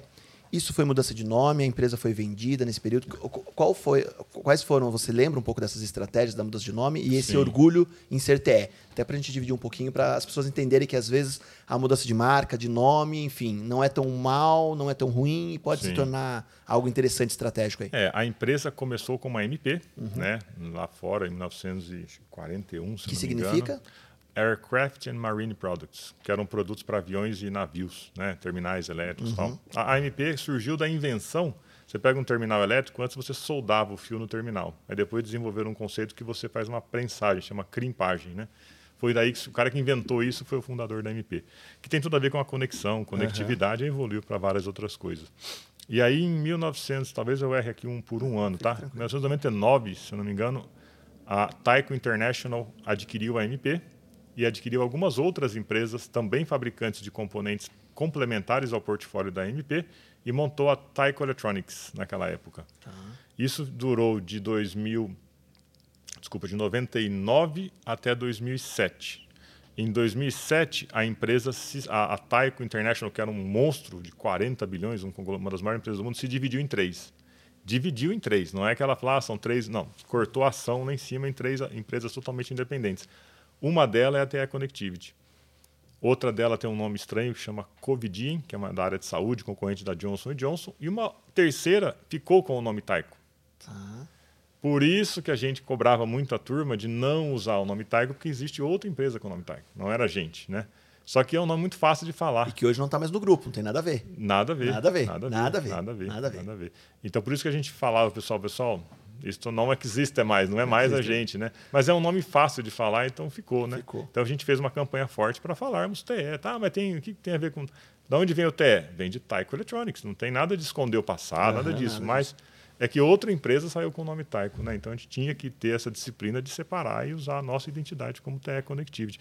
É que assim, TE Connectivity não é o nome dos mais fáceis, convenhamos, né, para o pessoal aprender e falar versus o nome Taiko, que é um nome fácil, uhum. sonoro, né? Então teve esse desafio, mas agora acho que foi. Tem alguns que ainda falam MP, vocês eu falo, nem vou tentar mudar, nem vou tentar né? mudar. Mas hoje em dia, já graças a Deus, já história. conseguimos E 50 anos, né, Daniel? 50, 50 anos. anos. Começou com um pequeno escritório lá em São Paulo e foi crescendo depois e e ganhando, e assim, sempre uma empresa saudável e sempre crescendo. Foi uma coisa interessante. Isso, isso, é, isso é interessante, né, Daniel? Ah, também para os líderes, a galera que, que está nos, nos, nos, ouvindo e assistindo pelo YouTube, ou ouvindo depois na, no podcast, é, no Spotify, Deezer, enfim. Até sempre foi conhecida por ser uma empresa, vamos lá, né, com bons benefícios, com bons salários, como uma referência, é, com muita inovação, com muito investimento. Então você, você dificilmente você ouve algo de ruim da TE. Não estou aqui como puxação de saco, porque a minha primeira nota fiscal emitida há 10 anos atrás foi para a TE. É, estamos juntos até hoje lá. Mas é, é, é, muito engraçado você ver o brilho no olho das pessoas quando se fala que, que trabalha na TE. Né? Essa conquista, lógico, você falou de cultura, de estrutura, enfim tal. Mas como, como perpetuar isso nessa troca de, de, de gerações? Né? Presidentes saíram, diretores saíram, gestores, líderes saíram e vai trocando, e vai trocando, saíram por N motivos, né? É, mas vai trocando ou, ou, ou, alcançam novos, novos rumos, como o Thales está lá fora, o Mariano foi para lá, é, o Ivan também está tá lá, está na Espanha, enfim, a galera, Diego, vai, o Diego, a galera, enfim tal. É, o Orestes, né? Orestes eu vi agora. Orestes. Orestes é, Costa, Costa Rica. Rica. A esposa dele veio aqui participar do podcast comigo. Ah, que legal. E ele estava aqui na, num dia antes dele ir embora tal. É, como perpetuar essa cultura, como perpetuar essa, essa, essa, essa cara que a TE tem, essa cara que a empresa tem para permanecer, né? Mesmo com inovação, sem sair, é, sem ficar parada no tempo, né? Que às vezes a gente vê assim, a empresa está indo bem, vamos parar ela no tempo. Não, vocês não param nunca. É sempre inovação, mudança, enfim, tal. Como fazer isso perpetuar como líder hoje? É, isso é um pouco da, da cultura da empresa, do sistema de gestão da empresa global. Não é uma coisa que fala assim, ah, a gente desenvolveu aqui e está fazendo. Isso é mais uhum. da, da, cultura. Mas isso passa por buscar sempre inovação. Né? E uma coisa muito importante é a gestão da empresa, primeiro, pelos valores. Então, a gente tem que viver os valores da empresa. Não é, é ah, amanhã chega um líder novo, muda os valores. Não, os valores são da empresa. O líder novo ou a líder nova, ela vai seguir esses valores, que são os da empresa, Sim. não da pessoa. Claro, cada um tem o seu tempero, o seu jeitinho uhum. aqui, que é normal, né? Você ter uhum. um pouco do detalhe pessoal. Mas a espinha dorsal da empresa ela é traçada pelos valores e outra coisa pelos processos. A empresa tem que ter processos claros, né? Então, por exemplo, você troca uma liderança, uma pessoa vai promovida, tal, o processo de gestão ele é o mesmo. A pessoa muda, faz um rotation, vai para uma outra área, tal. O processo é o mesmo. As reuniões são as mesmas, os documentos são os mesmos. Então, quando você tem processos robustos, as coisas se perpetuam né, e continuam evoluindo sozinhas. Né? E aí você tem as pessoas passando por áreas diferentes para se desenvolverem, e aí elas revisitam esses processos para melhorá-los, mas sempre construindo em cima de processos. Né? A empresa que tem, ah, vem um gestor novo ou uma gestora nova, muda tudo, não tem, não tem sustentabilidade. Né? Então, não é que não tem que mudar nada, mas também não pode mudar, cada vez que chega uma pessoa nova, mudar tudo. tudo. Assim, o conceito de você ter que os processos são fortes é a cultura da empresa, não é a cultura do líder ou da líder. Quais os grandes prêmios hoje que passou por essa trajetória que você fala, putz, eu tenho orgulho de alguns prêmios que a TR recebeu? Ah, a gente já recebeu prêmios de grande parte dos clientes, né, das principais montadoras, prêmios por performance de qualidade, performance de inovação, performance de propostas técnicas de redução de custo. Então, acho que de acho que as principais montadoras, sistemistas do mercado, uhum. né? É, temos as certificações também aí principais do mercado, ganhamos algumas premiações é, por iniciativas de inclusão e diversidade, ganhamos o prêmio da Autodata como uma das empresas que melhor estava gerindo a questão de orientações sexuais, né, dos grupos LGBT. É, ganhamos prêmio da ONU por fazer mulheres, a né? iniciativa de, de mulheres na liderança, né, os princípios de empoderamento das mulheres. Então tem, tem bastante coisa aí de. Para quem não sabe, ah, eu vou me antecipar depois, a Cláudia vai me matar. Ai meu Deus. A Cláudia vai me matar hoje. A Cláudia me mandou uma informação hoje para a nossa comemoração dos 50 anos. E eu achei fantástico o que ela mandou aqui. Cadê? É... Eu, na verdade, o grande Fabrício Miassato passou essa informação para ela, ela passou para mim. Eu vou dar nome aos bois, porque é importantíssimo. Por sua conta, hein? É. A, até foi a primeira metalúrgica da América Latina que foi certificada com ISO 14000. Em 1998. Olha isso, a primeira. Primeira da América hoje Latina. Hoje você vê ISO, hoje todo mundo, né? É ISO, ISO 14001, ISO, que é ambiental. né? Ambiental. É, né? Mas hoje tinha. você vê hoje um pouco mais, mais comum. Isso foi a primeira da América Latina. É, a gente sempre está na vanguarda, viu? Nessas, nessas E quando a gente fala isso, Bragança. A planta de Bragança Paulista. Planta de Bragança 1998. Paulista. Primeira da América Latina. Que eu entrei, isso que eu lembro. Cara, é mesmo? Que legal. Eu, eu, eu, vi essa informação hoje e falei, cara, preciso muito falar com o Daniel disso, porque são marcos importantíssimos, Sim. né? Acho que mostra essa vanguarda, né? De sempre estar na frente. Aí a pessoa falava, mas para que gastar dinheiro com isso? Fala, gente, isso é o futuro, né? Tem que fazer antes, tem que fazer antes, não esperar, né? Tem que liderar, não ser liderado, né? Então, essas, a TE sempre tem essa coisa, sabe? Está na frente, está na frente. Inclusão diversidade, está todo mundo falando agora, né? TE começou em 2013. Eu fui participar de um conselho global, foi uma oportunidade pessoal fantástica. Uhum é, com o CEO, que é o número um lá. Né? Então você tem, meu chefe é o cara Américas, em cima dele tem um cara global da automotiva, em cima dele tem um cara que cuida de quatro unidades de negócio, em cima dele tem o CEO, ou seja, é um cara que está lá. É, ele montou um conselho, esse cara lá em Simão, é, com acho que umas 12 pessoas do mundo inteiro, para definir como é que a gente ia fazer uma transformação de inclusão e diversidade na TR. E eu tive a oportunidade privilégio. de ser representante lá, o privilégio de participar. Caraca. Um cara fantástico, chama Tom Lynch, ele já aposentou. É, Desculpa, Daniel, eu já fui sócio do Tom Lynch. Ah, é verdade, você foi sócio do Tom Lynch, você já fez um evento. Caraca, eu fui o sócio. Exato, é. exato. E, e aí, assim, você vê os caras lá atrás já falando disso, já atrás já definindo política, definindo, assim, hoje virou moda, já, mas está falando de oito anos atrás, né? Ninguém falava nisso na época. Então, é, a empresa está sempre nessa vanguarda, sabe? Isso é legal. Dentro desse processo de inclusão, de diversidade, é, quais os maiores desafios dentro do Brasil de falar disso hoje? Olha, é... acho que o desafio tem em todo lugar, Edu. Acho que a gente falar ah, que aqui tem isso, aqui tem aquilo, acho que o desafio não tem, é fácil, tem né? em todo lugar, né? Tem em todo lugar. É... Acho que definindo de uma maneira simples, né? É fácil você criar diversidade. É difícil você criar inclusão. Na diversidade você mede, fala, eu vou ter X% de mulheres, X% de mulheres em liderança, X% de pessoas com jovens, etnia ABC, tá, tá, tá. X, Y% de jovens, uhum. tantos de não sei o quê, de, é, pessoa com necessidade especial. Isso você cria. Agora, fazer essas pessoas serem incluídas, serem parte do processo decisório, seja, aí é uma discussão que você não tem como medir. Né? Ou você cria um ambiente ou a coisa não vai. Né? Eu vi uma, uma vez uma apresentação é, com uma consultora muito conhece muito a Cris. Ela falou que diversidade é você convidar para festa, inclusão é você convidar para dançar, né? Então, assim, você convida para a festa muita gente que você conhece, mas não é as pessoas que você gosta. Quando você convida para dançar no meio da festa, aquela pessoa você deu uma, um destaque, né? Então, essa, essa diferença de diversidade e inclusão é grande, né? E eu diria que esse é o, acho que é o grande desafio, que não tem uma receita. Né? Uhum, Isso aí tem. que trabalhar Tem que dia trabalhar a dia. mesmo. Tem que trabalhar nos detalhes, né? pequenas brincadeirinhas, detalhes do que você fala aqui, você fala ali, o que você ouve e tolera, né? comportamentos né? que não são, inclusivos tal. Mas a hora que você entende, a, a- você entra um pouco mais a fundo, você vê que é, o que isso faz os talentos né, da empresa crescerem, assim, pessoas que vêm comentar, falar, puxa, eu era uma pessoa que, pessoas às vezes, né, um, orientação sexual diferente, fala, eu vivia no mundo escuro, eu não podia falar onde eu ia, o que eu estava fazendo, eu tinha medo de que sempre.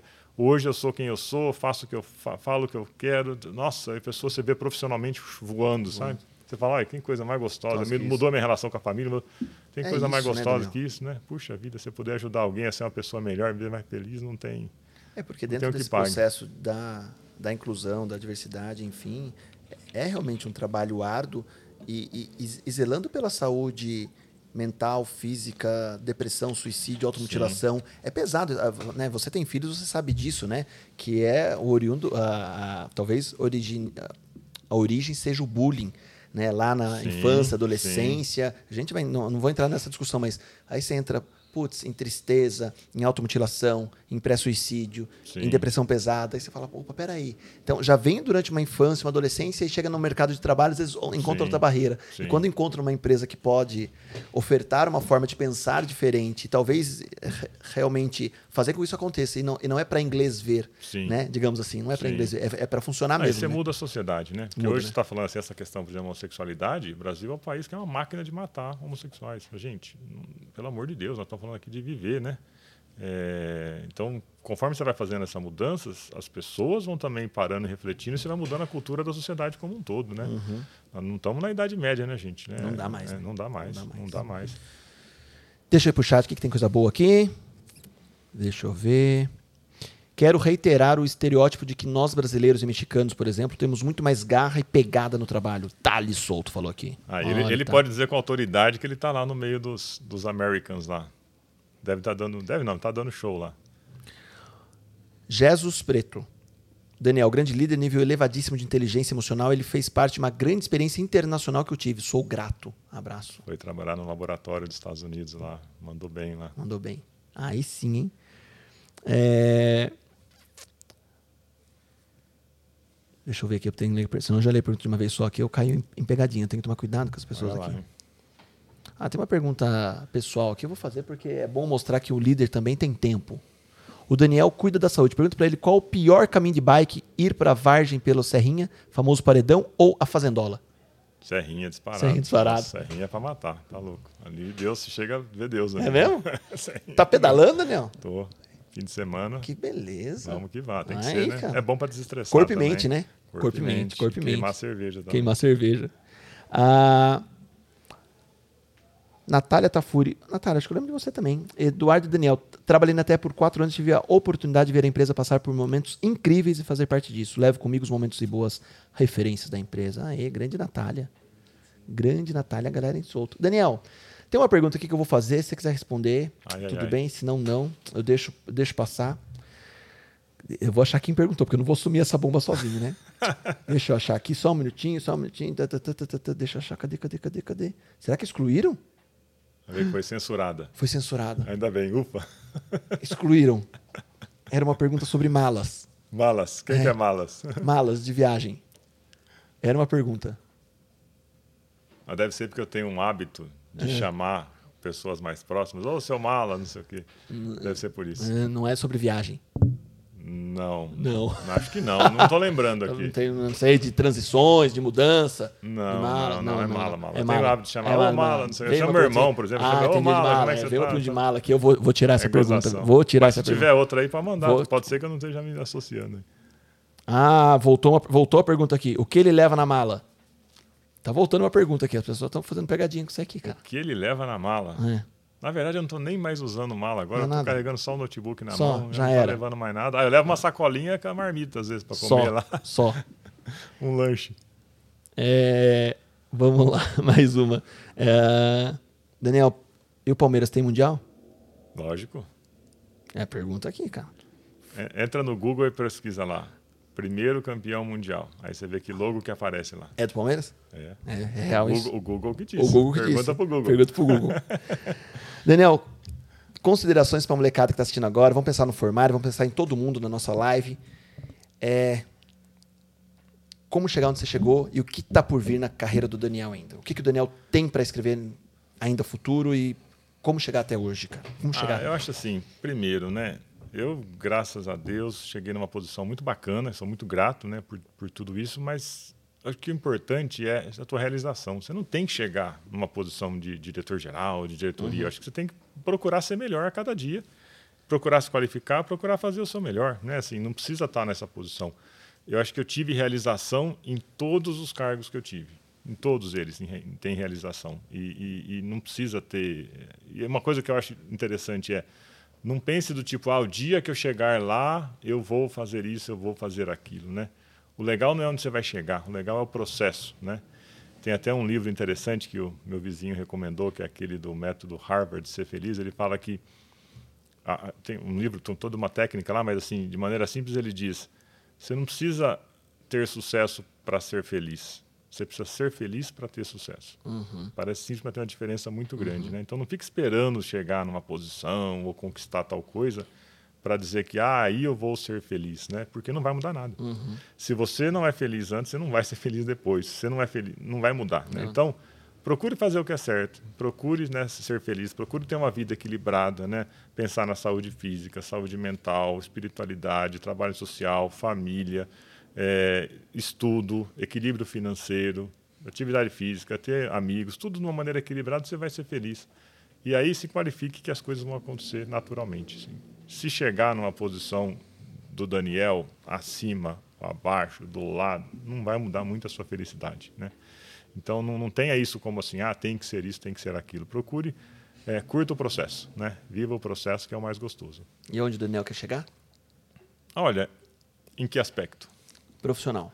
Eu já passei de onde eu queria chegar. Já? Já. Faz tempo que eu já estou no que vier lucro. É mesmo, Faz Daniel? muito tempo, muito tempo. Feliz mesmo. Ah, profissionalmente, financeiramente, não, preciso mais do que eu tenho. Né? Uhum. Para quê? Né? Então eu procuro o equilíbrio. Eu vou fazer o que eu acho que faz sentido para minha família, para o meu crescimento, para o crescimento dos meus filhos. É, isso, não vou, não vou querer trabalhar mais para ganhar mais dinheiro. Para Uhum. quê? Eu tenho uma vida que eu preciso do quê? Eu preciso de uma casa, um plano de saúde, um carro, viajar de vez em quando, comer bem e pronto. né? pronto. Para que você precisa mais que isso? mais né? que isso. Felicidade não, não vem com mais dinheiro, não. Eu vi, eu, eu, eu, eu, eu, eu ouço muitas pessoas falando assim que a pergunta que permeou, ou que, que permeia a nossa vida, adolescência, criança, é o que, que você quer ser quando crescer? E na verdade a resposta deveria ser o que, que eu fiz quando eu cresci? Que eu fiz quando eu cresci. Né? A, pergu a, a pergunta deveria ser o que, que eu fiz quando eu cresci? É. Que resposta eu quero dar? É. Acho que a gente tem que parar e pensar. Quando eu estiver lá com 80 anos, ninguém. Tem um monte de frase, mas, é, Sim, mas é sim. fato. Ninguém vai querer falar que queria ter trabalhado mais. Todo mundo vai falar que queria ter ficado mais com a família, ter curtido mais meus filhos. Ter mais ter- saúde. É. Não é isso? É. A receita Então, para que esperar chegar lá? Já vamos fazer já. fazer né? já. Agora é óbvio, também não vou virar aí um, né? Não fazer nada, ficar só curtindo. Não dá. Não dá que viver de equilíbrio. luz ainda, né? Eu- não dá para viver de luz. Eu acho que o segredo está no equilíbrio, né? Vamos procurar uma vida equilibrada. E aí, quando você não tem toda essa ambição, essa vontade, essa loucura, parece que as coisas acontecem sozinhas. Porque aí você está mais tranquilo, você faz as coisas com mais paixão, com mais dedicação, todo mundo te olha com um jeito, puta, essa pessoa é legal, um cara, como- não é um cara que está querendo passar perna em ninguém. Uhum. As coisas acontecem, né, naturalmente. Fantástico. Sou seu fã, cara. Né? Que sou isso? seu fã, cara. Também de sou verdade, seu fã. De verdade, cara. É, é incrível, Daniel. É, passa um filme na minha cabeça agora que a gente caminhando pro final. Não vou. Eu sei da, dos, da sua segunda-feira, da sua semana brava e de tudo que tá rolando, mas enfim. Cara, passa um filme na minha cabeça de 10 anos atrás, um medo de entrar prestar um serviço para a TE e hoje a gente está aqui conversando sobre carreira. A gente teve a oportunidade de conviver em outros, em outros momentos fora da TE, inclusive numa aula sobre aprender a degustar cerveja artesanal, que frequentamos três dias Verdade. no porão de uma, de uma pizzaria aqui em Bragança. Foi incrível Muito a nossa, bom. a nossa aula. Às vezes no clube, enfim e tal. Mas no sentido de realmente dessa humanidade, cara. Eu acho que é, não quero chover no molhado, não quero ficar rasgando seda. É de, de coração mesmo, mas a sua forma de lidar com o outro, a sua forma de pensar no outro, a sua forma de se colocar no lugar do outro, da sua tratativa, de ver você andando pela fábrica, de conversando com as pessoas no meio da fábrica hoje, parando e com todo mundo. Cara, isso é um exemplo que eu acho que a toda pessoa que está ouvindo, que pensa em ser líder, É, eu falei isso numa outra live também, que o Simon Sinek diz que é, clientes são pessoas, funcionários são pessoas.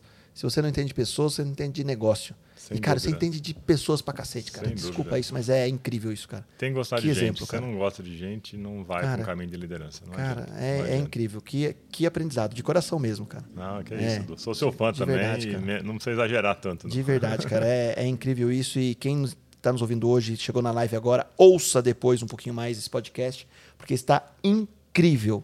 Fernando, logo na tela. Marca Total Grass Grama Sintética. Está nos apoiando. Business for Friends, esse grupo de network, empresários que batalham muito e acredito que estavam ouvindo hoje a live. Acho que vão levar grandes lições para suas empresas. Desse cara que é, eu acho que é uma referência para nós que pensamos em criar um negócio, ingerir o nosso negócio e ver o que ouvir o que a gente ouviu hoje. Acho que acho que é o, é o resultado que a gente precisava. Então, putz, é fantástico isso. E você, que ainda não se inscreveu nesse canal, inscreve-se para ajudar esse humilde narigudo a continuar esse projeto. Você ainda que não tem uma empresa, não sabe como ajudar, tem lá o link do Apoia-se, ajuda esse narigudo a continuar mantendo esse, esse projeto, porque o nosso intuito é só esse, levar histórias que inspiram para você que está ouvindo, sem polêmica, sem deixar ninguém de saia justa, mas realmente absorver o que mais a gente pode desses convidados e realmente se inspirar com histórias e exemplos como a do Daniel Maluf hoje. Fantástico. Obrigado. Fernando Vitor, que está no vídeo aí, obrigado, obrigado demais. E um abraço para todo mundo que participou da live aqui. Fidelis está por aqui, Miguel, uma pessoa incrível, sempre pensando no próximo. Kelly Poleto está aqui, que família maravilhosa você tem. Então, uma galera incrível aqui. Fala mais, Dani. Na próxima vai ter uma segunda volta aí, em breve. Daniel, obrigado. Obrigado, Du. Obrigado mesmo pela oportunidade. Sou seu fã também e espero ter contribuído um pouquinho aí. A gente vai aprendendo uns com os outros, né? Você promete que volta? Volto. Então tá bom. Então é isso. Fernandão, Vitor, obrigado. E até a próxima, pessoal. Quarta-feira tem mais, hein? Papo Fantástico quarta. Aguarde que vem aí. Não vou falar. Suspense. Tchau, tchau. Até quarta. Valeu.